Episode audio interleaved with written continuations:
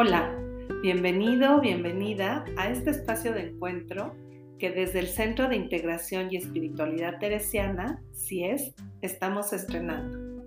Eti Gilesum, una vida que contar.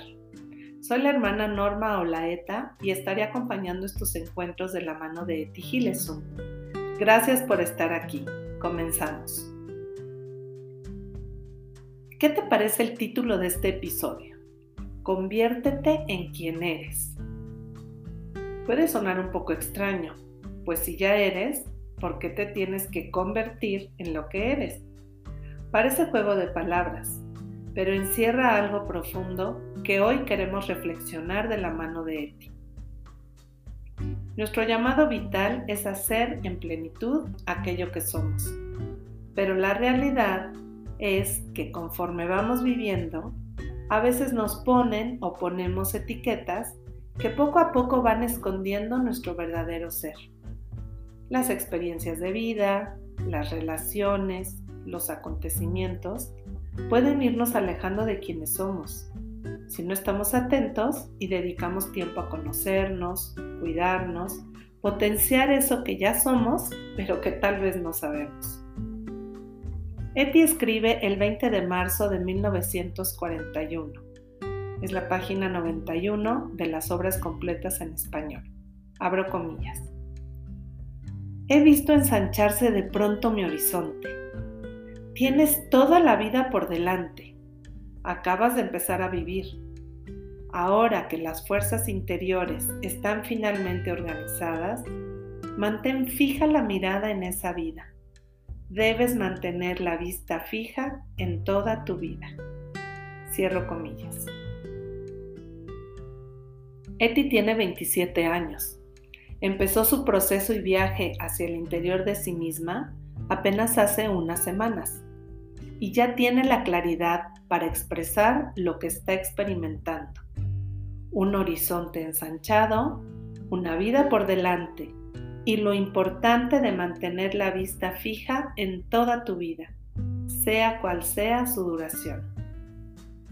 A continuación, Eti se habla a sí misma diciéndose, abro comillas, Eti, pequeña mía, estoy empezando a disfrutar un poco contigo e incluso me siento orgullosa de ti. La vida es una lucha, pero está empezando a gustarme y mis fuerzas aumentan a medida que lucho. Cierro comillas. ¿Qué opinas?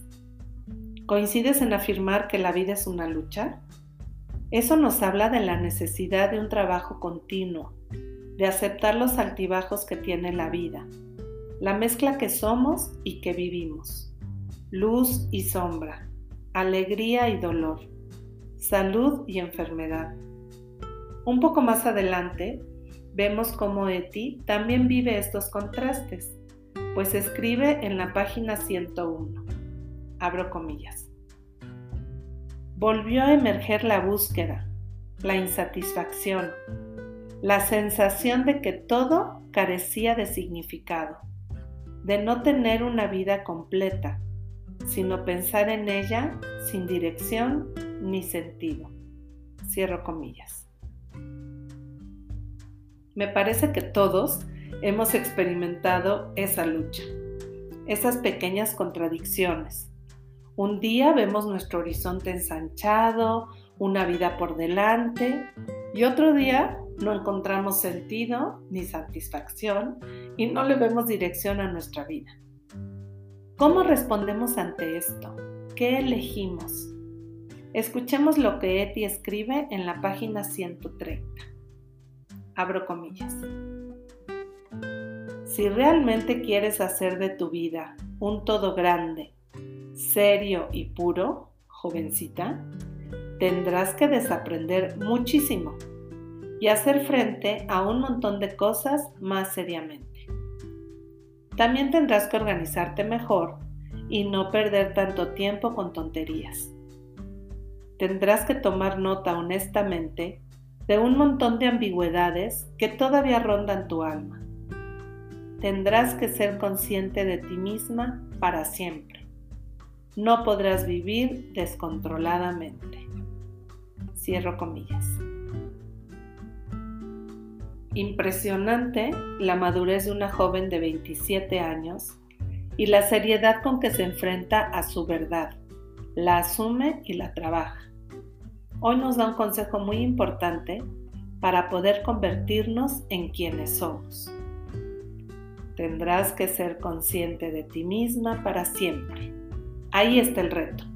Crecer en conciencia de quienes somos, para qué estamos aquí. Algo necesario en este proceso de conocimiento propio y autodescubrimiento es tener tiempo a solas para poder escuchar, sentir serenamente, procesar lo vivido y compartirlo. Eti habla de dos tipos de soledad. Vamos a escuchar lo que escribe en la página 171. Abro comillas. Conozco dos tipos de soledad. Una me hace muy infeliz y me provoca la sensación de estar perdida y abandonada. La otra me hace fuerte y feliz. La primera se presenta siempre que no siento ningún contacto con mis semejantes. Cuando no siento ningún tipo de contacto con nada. Entonces estoy aislada de todos y de mí misma y no le encuentro sentido a la vida ni a la relación entre las cosas y tampoco sé cuál es mi lugar en esta existencia. El otro tipo de soledad me da fuerza y seguridad. Me siento conectada con todas las personas y cosas y con Dios. Y sé que puedo afrontar la vida y no dependo de los demás. Entonces, siento que formo parte de un engranaje mayor y lleno de significado y sé que puedo dar mucha fuerza a otros. El primer tipo de soledad es el peligroso. Tengo que oponerme a él.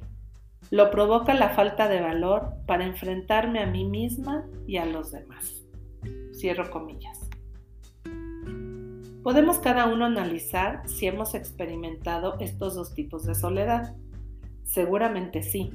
Y como nos dice Eti, Sabemos que el primer tipo es peligroso, pues nos sentimos desconectados de la vida, aislados, sin sentido, solos. Es fuerte reconocer que esta soledad es provocada cuando no tenemos el valor de enfrentarnos a nuestra realidad y a la de los demás. Aquí tenemos otro tip para convertirnos en quienes somos. No evadir, sino enfrentar nuestra verdad sabiendo que la verdad nos hará libres, como lo dijo Jesús. Ojalá todos podamos experimentar el otro tipo de soledad, que es una soledad habitada, pues nos conecta con todo, con nosotros mismos, con los demás, con las cosas y con Dios. Y nos da fuerza seguridad y sentido para afrontar la vida. Nos hace sentir que pertenecemos y estamos sostenidos. Eso da fuerza para poder sostener a otros y ayudarlos a convertirse en quienes son, como dice Eti. Entonces nos damos cuenta que formamos parte de un engranaje mayor y lleno de significado y que podemos dar mucha fuerza a otros. Me parece que podemos quedarnos con este compartir de Eti tan profundo, vivencial y lleno de sabiduría. Terminemos con unas palabras que escribe casi a continuación, en agosto de 1941, en la página 172. Abro comillas. He arado otro trozo de tierra, aunque el campo que queda sea inmenso. Cierro comillas.